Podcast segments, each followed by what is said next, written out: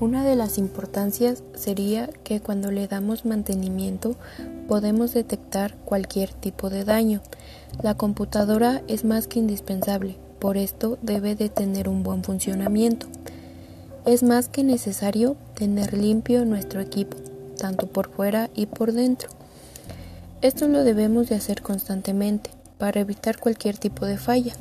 También es muy importante revisar el software y así poder detectar un virus o algo que altere al equipo.